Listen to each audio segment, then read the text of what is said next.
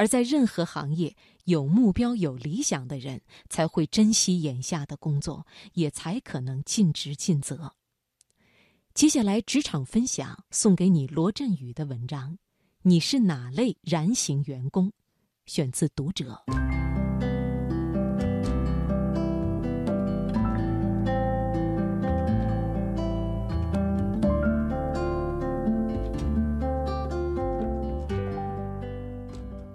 我有个师弟是麦肯锡的合伙人，他告诉我，麦肯锡的人力资源部门在招聘的时候一定要问应聘者这样一个问题：当你离开麦肯锡的时候，你下一个目标是哪家公司？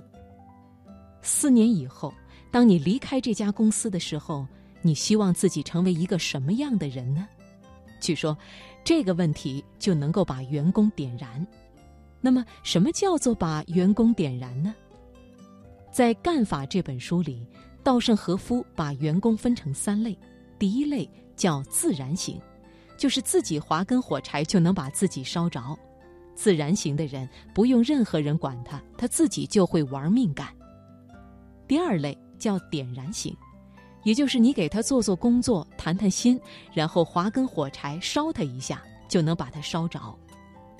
第三类叫阻燃型，这类员工。哪怕你拿火焰喷射器喷它，喷完它还是原样，就像陶瓷做的一样。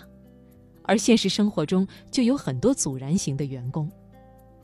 我有一个朋友在杂志社当编辑，经常跟我抱怨：“你知道吗？我现在练成了一招。”我说：“什么招啊？”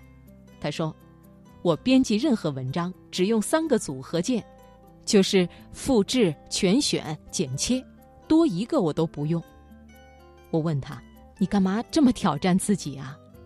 他说：“我要对得起单位给我的那份钱，因为老板给钱太少，所以我只用复制、全选、剪切这三个组合键，就能把这份工作对付了。”我问他：“你这样编出来的文章好吗？”他说：“当然不好了，只能算凑合。”我问：“那你的水平这几年是提高了还是下降了？下降的厉害。”我现在出去找工作都找不着，那你这是何苦呢？你整天跟老板这么对付着，让自己的水平不断的下降，为什么呀？我们生活中有没有这样的例子？说句实话，到处都是。还有很多人把这叫做职业。他说：“我这个人是很职业的，给多少钱办多少事。”但你是不是忽略了这样一个道理？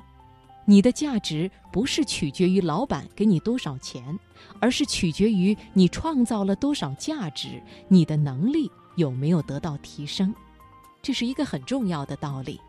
但是为什么我们生活中有那么多人，就像我这个朋友一样，本身很优秀，现在却是这样的心态？全世界的教育流派，不管是蒙台梭利还是萨提亚，其核心都是一样的。塑造一个人独立完整的自尊体系。一个人的自尊来自内在，尊严感不是来自别人怎么看自己，不是来自跟别人怎么比较，而是自己该做什么就做什么。而很多时候，我们并不太关注孩子独立完整的自尊体系，我们的办法总是排名，是跟别人比。这就是为什么我们的很多员工整天在拿老板怎么对自己来决定自己该怎么做。为什么你工作十年，工资还和新人一样呢？我想，现在你已经有了答案。